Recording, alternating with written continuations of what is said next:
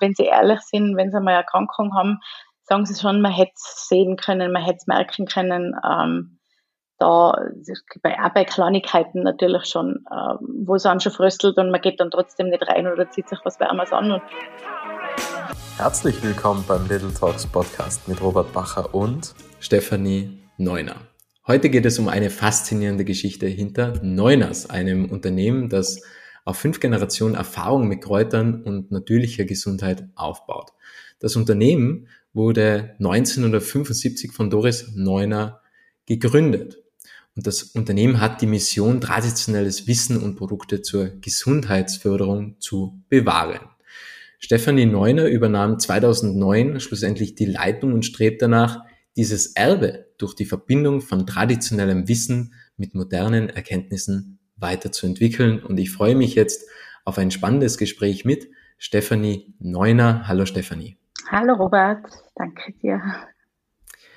Liebe Stefanie, wie kann man sich eigentlich deine Kindheit vorstellen?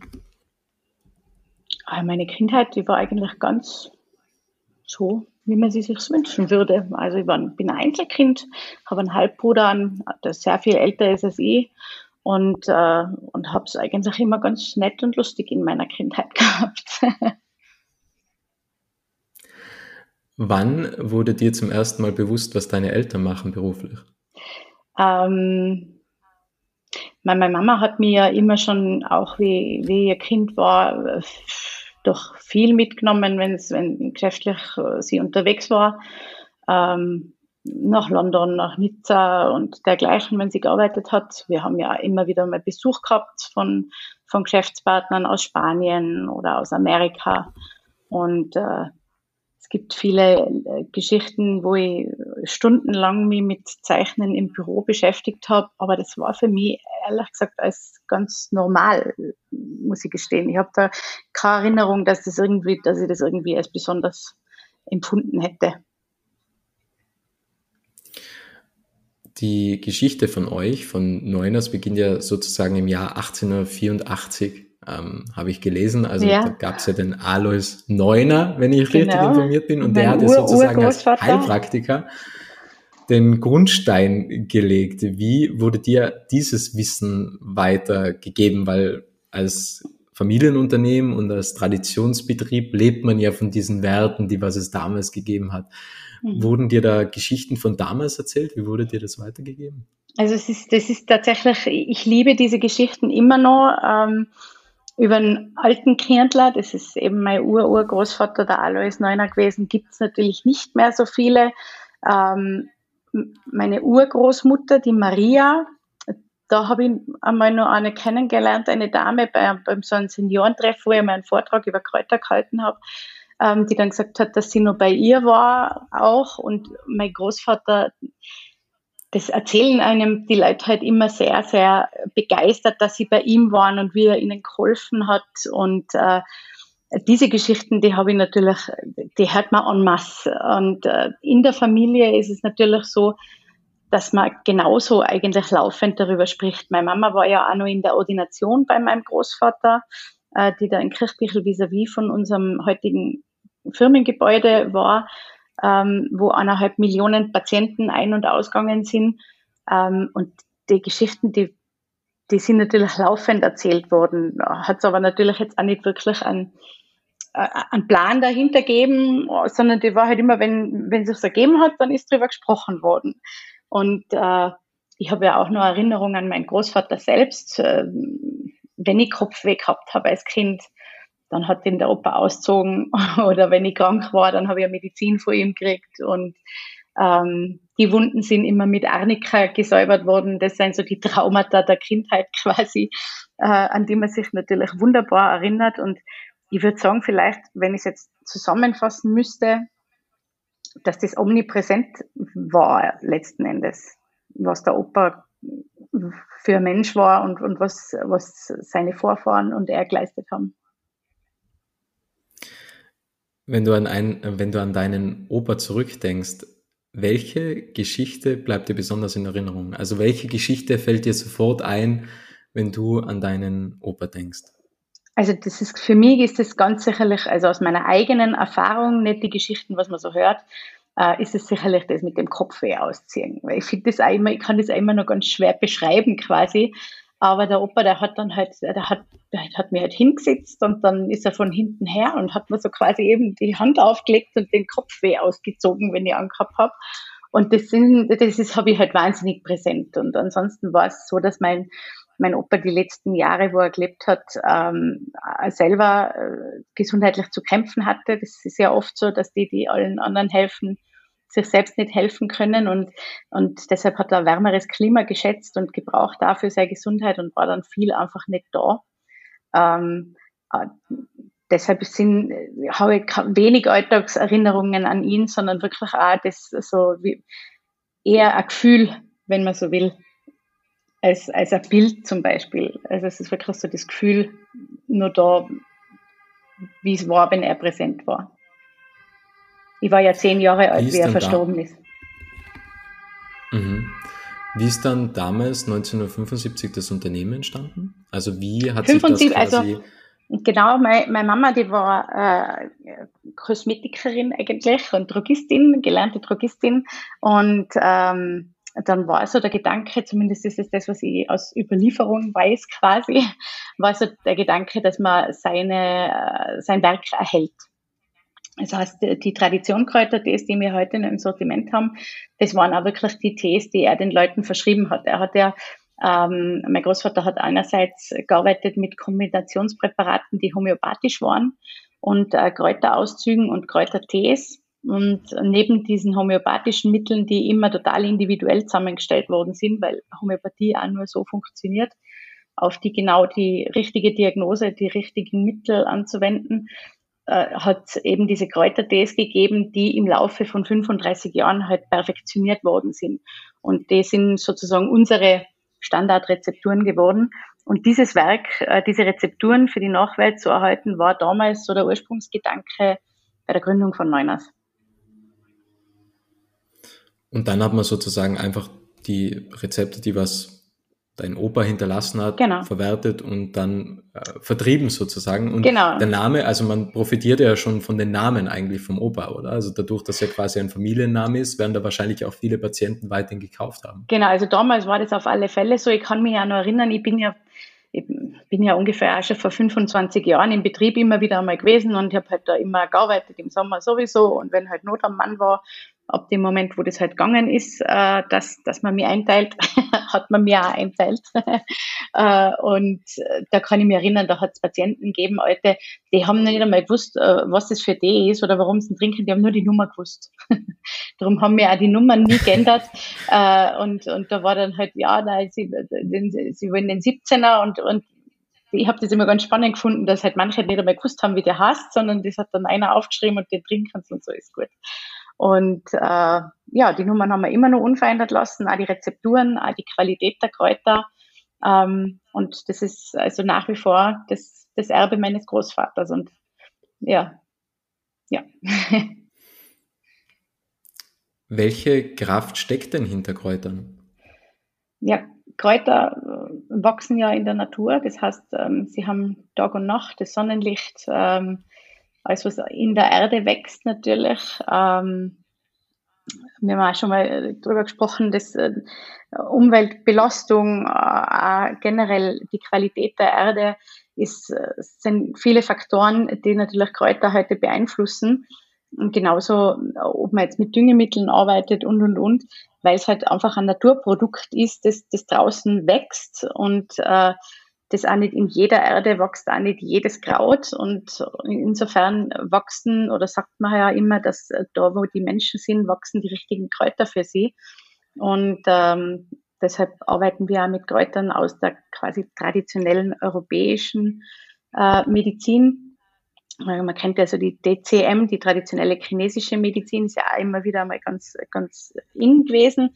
Wir arbeiten mit klassischen europäischen Kräutern, weil sie eben dieser Erde entspringen, die uns auch umgibt. Und da sammeln sie die Kräfte, die wir brauchen oder die, die wir nutzen können, äh, um unseren Körper in Harmonie zu bringen. Das heißt, äh, verschiedene Kräuter haben verschiedene Inhaltsstoffe. Das können ich habe es mir mal so gemerkt, beim Rosenöl ist das so prägnant gewesen. Es sind bis zu 300 verschiedene Inhaltsstoffe, die das Rosenöl alleine hat.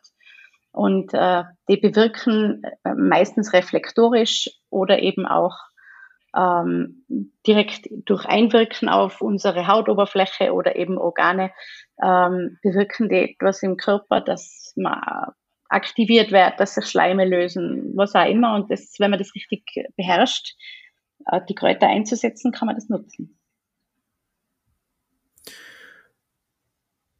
Wenn du jetzt sagst, dass sich quasi Gegebenheiten von den Kräutern verändern aufgrund von Umweltfaktoren, würde ich es jetzt mhm. einfach mal als Überbegriff bezeichnen. Ja. Wie schafft ihr die Qualitätskontrolle so hoch zu halten? Weil müsst ihr dann nicht irgendwann von anderen Standorten die Kräuter beziehen, weil vielleicht sich bei irgendeiner Ortschaft das Klima ändert oder es andere Faktoren gibt, dass da die Kräuter nicht mehr passen? Ja, das ist absolut so. Ähm, ich, also meine Mama hat ja ein paar Grundsatzentscheidungen getroffen. Wir werden jetzt ja sehr richtig schon gesagt, wir werden in zwei Jahren, wenn wir 50. Wir sind sozusagen Best Ager als Unternehmen gerade und äh, in den 30, 35, fast 40 Jahren, was die Mama äh, alleine letzten Endes Entscheidungen im Unternehmen getroffen hat, hat sie ein paar sehr, sehr gute Entscheidungen getroffen, äh, von denen ich halt auch profitiere nach wie vor, weil wir in vielen Bereichen also fast eigentlich in allen Bereichen, wenn man so will, Partner haben, die in ihren Bereichen Spezialisten sind. Das heißt, wir sind ja wirklich ein ganz ein kleines Tiroler Familienunternehmen, aber wir arbeiten seit von diesen 50 Jahren, fast 45 Jahren, ähm, mit einem der größten Kräuterhändler der Welt zusammen. Das ist die Firma Martin Bauer. Die sind in, in Deutschland bei Nürnberg, Würzburg. Würzburg hört man schon, da sind traditionell immer viele Gewürze gehandelt worden.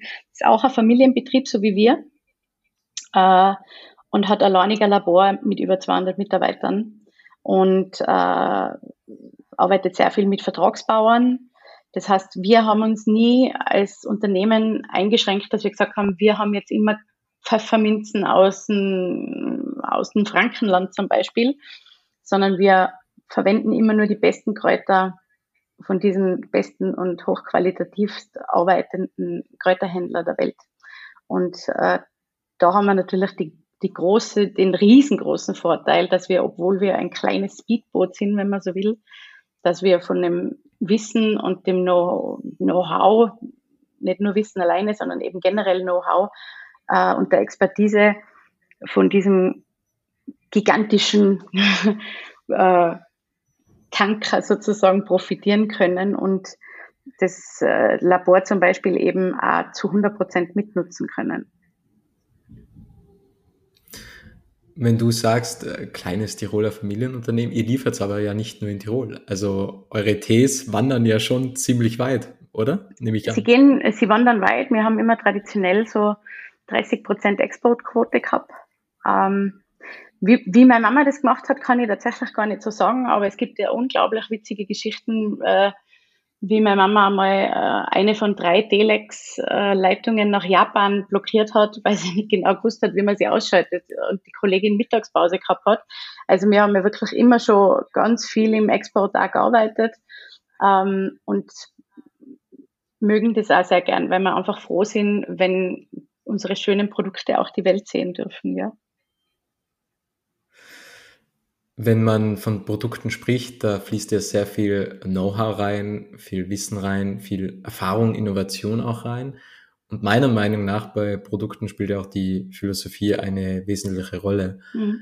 Was ist die Philosophie von Neuners und was ist auch deine persönliche, vielleicht in Klammern gesetzte Lebensphilosophie? Also bei Neuners ist es äh, so, dass wir wirklich auf zwei ganz starken Beinen stehen. Das ist äh, unser, unsere Tradition und, und Geschichte und, und da fällt für mich jetzt einfach auch das Wissen hinein. Ähm, und das andere ist unsere Qualität. Das heißt, wir haben natürlich den, wir nehmen uns den Luxus sozusagen, dass wir es unter einer Neuners-Qualität nicht machen. Das heißt, wir kaufen wirklich immer die besten lagernden Qualitäten von unseren Partnern und das sind bei einem sehr großen Kräuterhändler mit, ich glaube, sie haben bei die 3000 Mitarbeiter, aber wahrscheinlich würden sie mich korrigieren, dass schon mehr sind mittlerweile. ähm, dort nur die besten lagernden Qualitäten zu kaufen, ist letzten Endes, bedeutet letzten Endes, äh, die besten Qualitäten der Welt zu kaufen. Und, äh, und das gepaart mit unserem Wissen, wie man diese Kräuter dann richtig zusammenmischt, dass sie gut schmecken und gut tun, äh, das ist sicherlich der Grundpfeiler von Neunas. Was vielleicht meine persönliche Note dann war, was besonders so die letzten fünf Jahre immer intensiver im Unternehmen dazugekommen ist, ist ähm, dass ich sehr, sehr viel Wert auf, auf nachhaltiges Arbeiten lege, dass wir versuchen, ähm, unseren Fußabdruck persönlich, aber speziell im Unternehmen, weil da hat man einen größeren Hebel einfach, ähm, klein zu halten, dass wir schauen, dass wir mit den Ressourcen, die wir haben, gut umgehen, dass wir Vorbilder sind ähm, und eben das, das Thema Nachhaltigkeit ehrlich und, und aufrichtig ähm, bedienen, wenn man so will.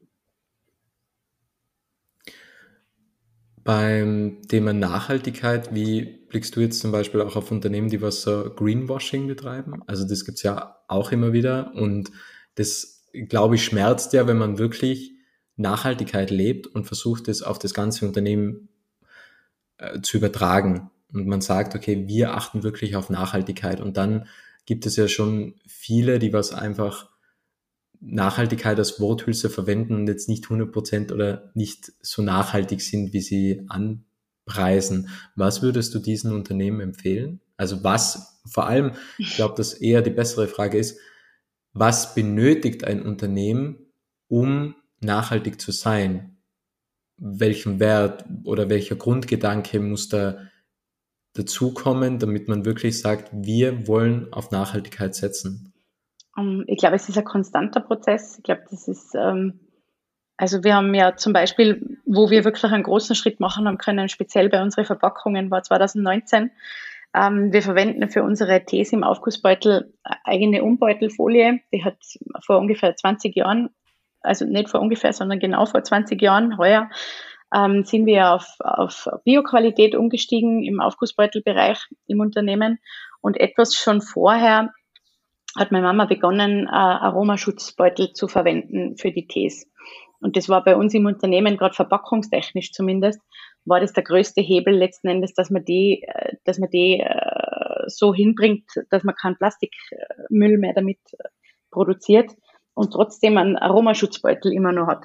Und ähm, jetzt hole ich ein bisschen aus, ich weiß, das ist jetzt nicht 100% die richtige Antwort, aber äh, das war für uns ein riesengroßer Hebel zum Beispiel, dass wir äh, diese Beutel umstellen konnten. Aber wir konnten das erst in dem Moment, wo die Industrie natürlich für größere, deutlich größere Unternehmen als uns ein Papier entwickelt hat, das erstens siegelfähig ist, so dass ich das dicht bekomme und zweitens so eine Barrierefunktion hat, dass ich das Aroma, das sehr flüchtig ist bei den Kräutern und halt diese ätherischen Öle sind ja sehr klein letzten Endes, äh, dass, dass das wirklich geschützt bekommt.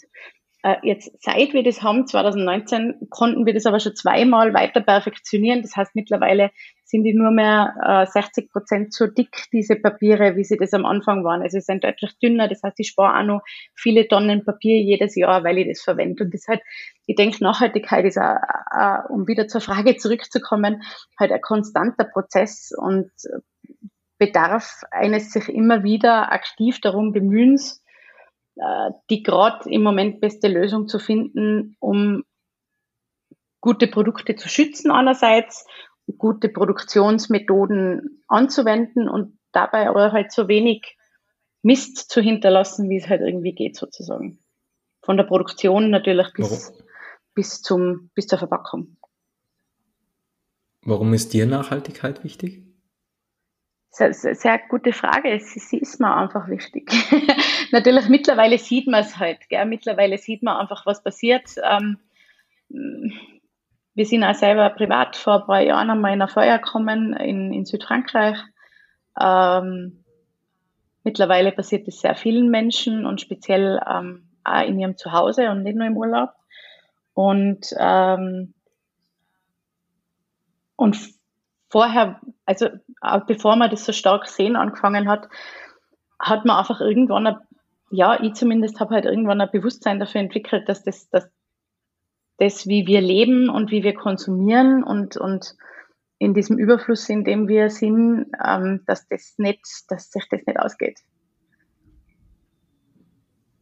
Ja, da will ich nicht, da will man nicht dazu beitragen. Zumindest nicht mehr als als es sein muss. Ja, man will ja auch irgendwann einmal wieder in Urlaub fahren und so weiter. Und man will jetzt nicht alles immer nur noch mit dem Zug erledigen, das ist schon klar und das ist auch unrealistisch.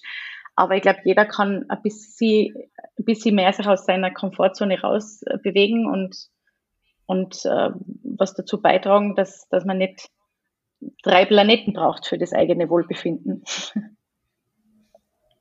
Ja, und Nachhaltigkeit fördert ja auch die Innovation. Also wie du gesagt hast, es ist ein ständiger Prozess und dann kommt man auf neue Ideen und perfektioniert Dinge noch zweimal weiter. Und das ist ja die Dinge und den Status quo immer zu hinterfragen. Und dann kommen ja immer wieder neue Lösungen. Und ich glaube, wenn man das Bewusstsein hat, das ist ja schön, wenn man sowas sieht. Also wahrscheinlich war das ja für dich ein, ein unglaublicher Moment mit viel Erfüllung, wenn man sieht, wir haben jetzt gerade etwas gemacht, was vorher vielleicht vor Jahren noch eher undenkbar war.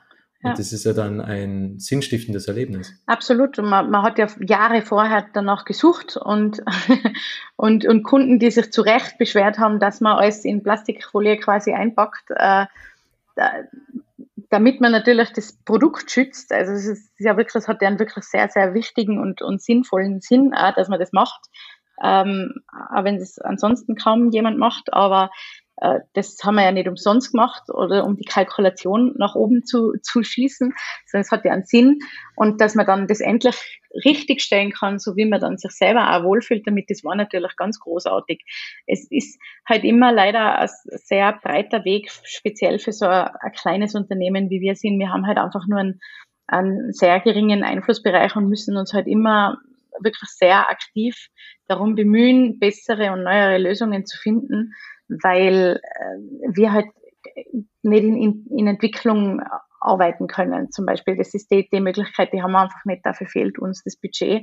Das heißt, wir müssen halt in manchen Bereichen wirklich warten, bis die Industrie soweit ist. Und da kommt einem aber schon zugute, ähm, dass die Kunden halt jetzt das wirklich fordern. Äh, ich würde jetzt nicht sagen, dass immer alles wirklich besser ist, wie sich der Kunde besser vorstellt. Ähm, aber es ist schon gerade diese ganze Thematik rund um Plastikverpackungen. Ähm, generell muss ich eine Tomate, muss ich eine Banane schälen und danach in ein Plastikdegel legen, äh, dass, dass Kunden da auf die, auf die Barrikaden steigen. Das ist gut und wichtig, weil das ermöglicht es dann wirklich kleineren Unternehmen wie uns, dass die Industrie bessere Lösungen auch für uns anbietet, die wir dann nutzen können.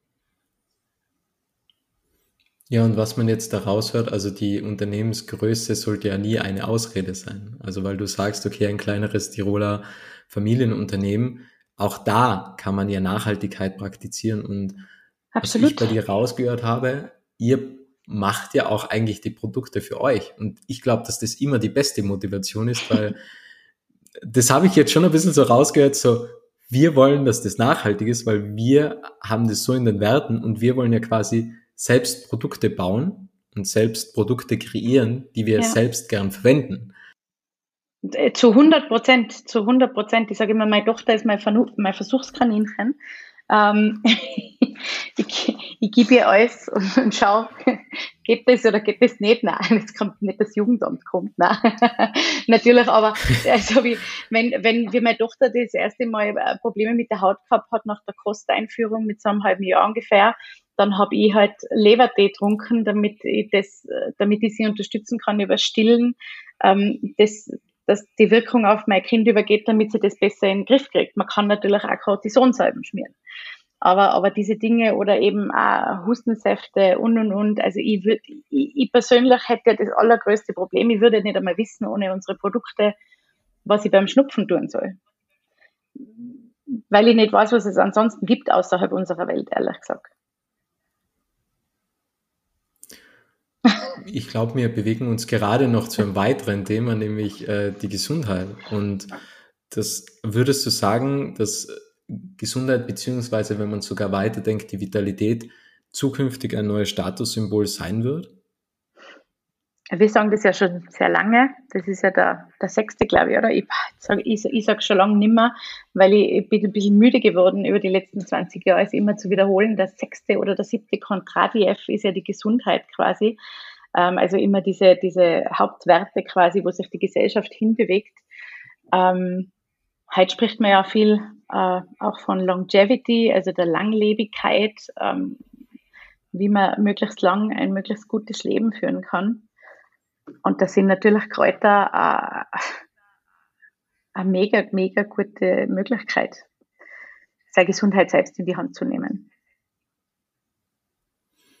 Ihr habt euch aber auch von den Tees eigentlich weiterentwickelt. Also ihr habt ja nicht nur Tees im Sortiment. Es gibt ja noch viele andere Produkte, was ich gesehen habe. Ja. Wie kam das noch zusätzlich dazu? Also wurde das unter deiner Rege, unter deiner Führung ins Leben gerufen oder kam das noch unter deiner Mutter, unter Doris? Ja, nein, die, wir haben die Nahrungsergänzung mittlerweile auch schon fast, also über 30 Jahre, nein, über, 30, über 37 Jahre, wir wissen es eh genau, ähm, weil auch da haben wir seit Anfang an denselben Partner und äh, meine Mama hat eben eine Möglichkeit gesucht, weil Kräuter äh, können sehr, sehr vieles und können vor allem den, den Körper wieder in Harmonie bringen, aktivieren, ähm, selbst seine natürlichen Aufgaben wieder besser zu erledigen und sagen wir mal besser, wieder rund zu laufen sozusagen.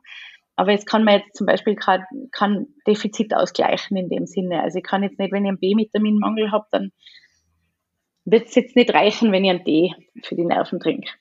Und ähm, da hat sie damals eben Produkte gesucht, die das ergänzen, so ähnlich wie halt auch bei meinem Großvater die Homöopathie diese Kräuter ergänzt hat.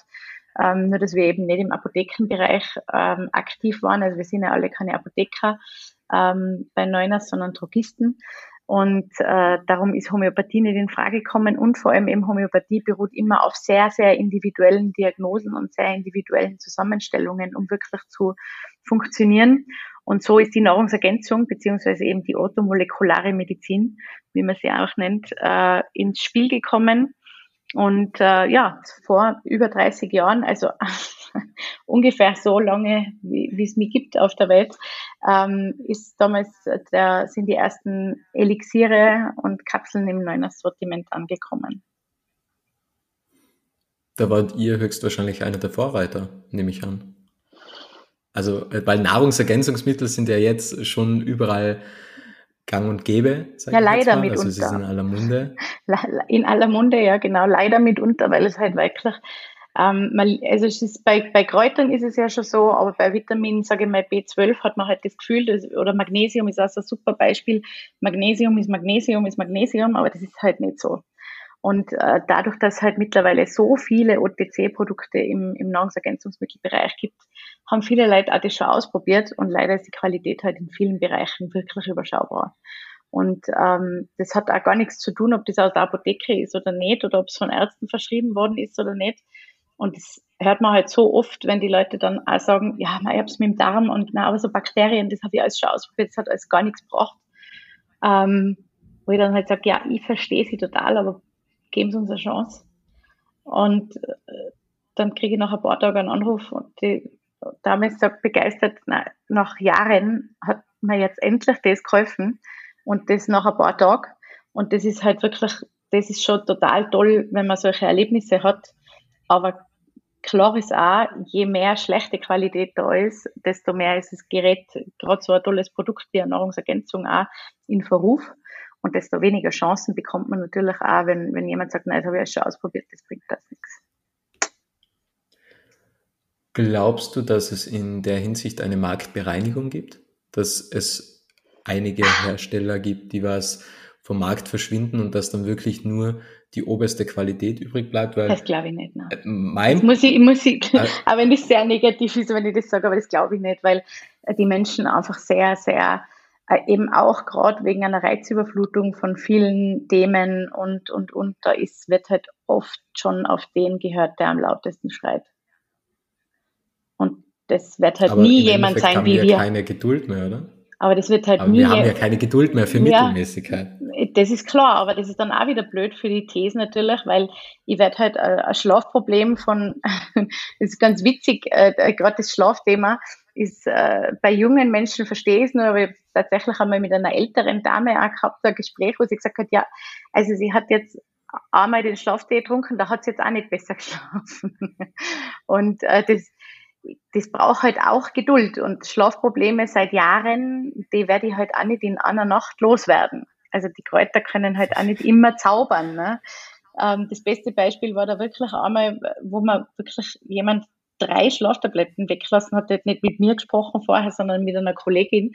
Also nicht beurteilen, was da im ersten Gespräch war damals, aber die hat drei Schlaftabletten weggelassen und gegen eine Tasse von unserem Schlaftee ersetzt und war ganz aufgebracht am nächsten Tag, dass sie überhaupt kein Auge zugemacht hat. Und die hat die drei Schlaftabletten auch schon seit Jahren eingenommen und das ist halt, diese Art von Ungeduld, die werden wir halt mit Kräutern nie wirklich bedienen können. Also ein bisschen konstant speziell und ein bisschen auch, dass man sagt, ich kriege gewisse gesunde Routinen rein und das mache ich immer wieder und das zahlt sich oft auch erst nach Jahren aus. Ähm, das ist gerade in unserem Bereich ja schon auch ein bisschen die Voraussetzung. Glaubst du, dass wir Richtung Prävention immer stärker werden, weil das, das ist ja eigentlich ein Problem meiner Meinung nach, dass wenn du jetzt äh, das mit der Dame erzählst, die hat ja schon Schlafprobleme, deswegen ja. hat sie ja schon Tabletten, aber man könnte ja schon frühzeitig, bevor es überhaupt zu den Tabletten kommt, mit Tees arbeiten zum Beispiel, mit Schlaftees. Mhm. Man kann vielleicht mal das Schlafzimmer genau analysieren und schauen, okay, Genau, beispielsweise, ja, ja und, und, und, und die Raumtemperatur zum Beispiel mal analysieren und so weiter. Also da gibt's ja viele Dinge, die was man tun kann, vielleicht einmal auch die Matratze checken etc. Und da gibt's ja viele Dinge, was man präventiv tun kann, damit es ja gar nicht so weit kommt, dass man Tabletten kaufen muss. Also ich glaube, dass eine gewisse aufgeklärte Elite, das sicherlich äh, auch Anlass unbe unbezogen, sagt man das, Anlass unbezogen, Anlassbezogen, Anlass unbezogen, naja, äh, dass die das vermutlich vermehrt tun wird. Ich glaube, im Großen, der, die große Masse der Menschen, da wird es davon abhängen, was mit unserem Gesundheitssystem passiert, glaube ich. Weil je teurer krank sein wird, desto attraktiver wird gesund bleiben werden. Das, ja. Ich glaube, das ist, das ist jetzt nicht sehr schön malerisch, aber ich, ich bin halt jetzt in dem Geschäft auch schon ein paar Jahre und eben, wie gesagt, wir haben 20 Jahre lang eigentlich immer gesagt, ja, das ist, die Leute werden immer bewusster und ich, es will sich nicht so recht einstellen, dass es wirklich passiert. Äh, darum, glaube ich, ist es sehr individuell. Man merkt einen ganz großen Schritt bei Frauen, die Kinder kriegen, mittlerweile auch zunehmend bei Männern die Väter werden, weil die sich einfach viel mehr einbringen auch in das Ganze. Es ist immer so ein reines Frauending, wenn man Kinder kriegt. Aber da merkt man schon, junge Familien sind viel, viel bewusster mit vielen Dingen ähm, und, und sind eben viel bereiter, dass sie auch sagen, ja, ich mache was, ohne dass ich krank bin. Oder ich schaue, dass ich das daheim habe, damit, wenn ich krank bin, ich nicht immer gleich zu dem und dem greifen muss, sondern damit ich es mit dem probieren kann vorher. Ähm, und weil wenn das Kind einmal, sage ich mal, Ohrenentzündung hat, dann ist ja ist gut, wenn man dann auch gewisse Mittelchen zu Hause hat, aber dann muss man zum Äußersten greifen. Aber vielleicht findet man was eben, wie du sagst, oder dass man dem vorgreift und, und, und das nur rüberreißt, bevor es eine Ohrenentzündung wird, zum Beispiel. Und, und, und diese Dinge, das, das wird sicherlich immer, immer mehr, dass die Leute bewusster werden, aber ich glaube, es wird gerade für die Masse der Menschen wird es massiv davon abhängen, was im Gesundheitssystem weiter passiert. Weil so wie es jetzt ausschaut, ähm, äh, ja, also mit was Ernsthafterem, ja, ja, da wird es schon immer nur so sein, dass es relativ zügig geht. Aber man kriegt halt mittlerweile schon bei vielen Bekannten mit, mit so kleineren Sachen, Schulterbrüchen und so weiter, die werden zum Teil einen Monat lang oder länger nicht operiert, weil keiner da ist und und und. Also das kann durchaus sein, dass das immer attraktiver wird zu investieren, solange man gesund ist, anstatt darauf zu warten, sich zu kurieren, wenn man mal krank ist. Da habe ich jetzt eine ganz spannende Frage an dich, die mhm. was mir jetzt gerade eingefallen ist, weil du hast ja vorhin das Wort Longevity angesprochen. Ja, ein tolles Wort. Und im Buch Outlife ähm, wird die Frage gestellt, was möchtest du noch mit 100 Jahren tun können.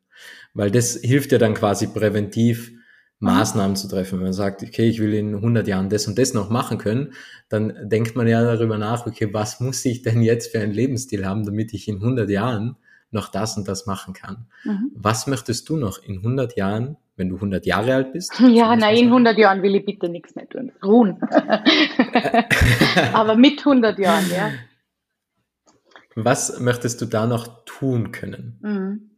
Ähm, ich habe gerade äh, vor am Montag war gerade unser Honig, äh, unser Honigmann da und hat mir gesagt, dass er 92 ist.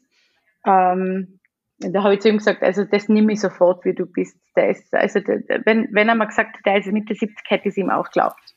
Und da ist halt wirklich, wenn ich ihn so anschaue, dann denke ich mir, ja, er lebt eigenständig, das ist was, das würde ich gern tun, wenn ich 100 bin. Ich würde würd gern nur eigenständig zumindest entscheiden können, wo ich lebe. Also ich will, ich würde nicht wollen, dass ich ähm, da hingehen muss, wo man mich halt hinschickt, weil ich bettlägerig bin oder sonst was, sondern dass ich, wenn ich ins Altersheim gehen will, dann will ich selber entscheiden können. Und, und ähm, wäre froh, wenn ich nur bei Sinnen wäre, wobei wenn man halt da, da und dort Erinnerungslücken hat, dann das ist, es ist, glaube ich, eh ganz angenehm, wenn man sich später nicht an jeden Schmarrn erinnert. Ähm, und ja, mit Menschen umgeben, umgeben die, die ich mag. Ob das jetzt nur die Begleiter des Lebens sind, weiß ich nicht, weil mit 100 befürchte ich, dass nicht mehr so wahnsinnig viele da sein werden, wenn man es denn schafft bis 100. Aber mit, mit lieben Menschen mich umgeben, mit denen ich mich gern umgibt, das, das, das wären so die drei Dinge, die fände ich toll, wenn ich denn 100 werden würde. Ja, von dem gehen wir aus. Also, weiß ich nicht, weiß ich nicht. Ob man, ob man 100 werden muss, also es ist, pff, keine Ahnung. Also ich für mich. Es kommt auf jeden Fall darauf an, dass man nicht dem Leben mehr Jahre hinzufügt, sondern auch den Jahren mehr Leben, wenn man es äh, aus der ja. Vitalitätsperspektive betrachten möchte. Absolut. Oder wie ja viele auch immer sagen, kann, jeder will alt werden, aber keiner will alt sein. Ähm, ich glaube, dass ganz viel auch jetzt ist, wie, wie ist man jetzt mit alten Menschen? Also ich ähm, finde das ganz spannend. Ich habe dann einmal ein Buch gelesen, ähm, was soll man tun, wenn man alleine ist ähm, und, und halt keinen Partner findet sozusagen. Es ist ja viel diese Tinder-Gesellschaft und so weiter. Und da habe ich ganz spannend gefunden, aus, ein, aus einer karmischen Sicht heraus quasi, ähm, man sollte sich um andere kümmern. Zum Beispiel ältere Menschen, die alleine sind. Und das habe ich ganz spannend gefunden und das finde ich eigentlich auch total eine tolle Idee, dass wir vielleicht wirklich uns als Gesellschaft dahin bewegen, dass man sagt, ah, wenn ich jung bin, ich kümmere mich um Ältere. Das ist vielleicht nicht die Oma, aber äh, wieso soll ich mich denn nicht trotzdem ein bisschen damit abgeben und einmal ein paar Stunden in der Woche mal fragen im Altersheim, kann ja Hilfe brauchen, dass man mit jemandem was liest oder was was denn ich, spazieren geht, keine Ahnung. Ähm, und ich glaube, wenn man das auch macht, solange man selber noch jünger ist, ähm, würde sich das auch auszahlen im Alter. Also würde ich hoffen zumindest, dass es sowas wie Karma gibt. da hoffe ich auch darauf, um ehrlich zu sein. Ja. Ähm, liebe Stefanie, wir haben jetzt schon ein tolles Gespräch geführt. Ich hätte jetzt noch drei Fragen an dich, weil wir nähern uns schon langsam dem Ende. Und die erste Frage an dich lautet, was war dein schönstes Erlebnis, das du bisher bei Neunas hattest? Gott, ja, da wird mir jetzt wieder was auslassen wahrscheinlich. Was fällt mir denn jetzt ein, was so das Schönste war? Also ich weiß gar nicht, ob ich auf, auf eine Sache herunterbrechen kann. Ich habe schon eine wahnsinnige Freude. Wir machen ja gerade einen Relaunch.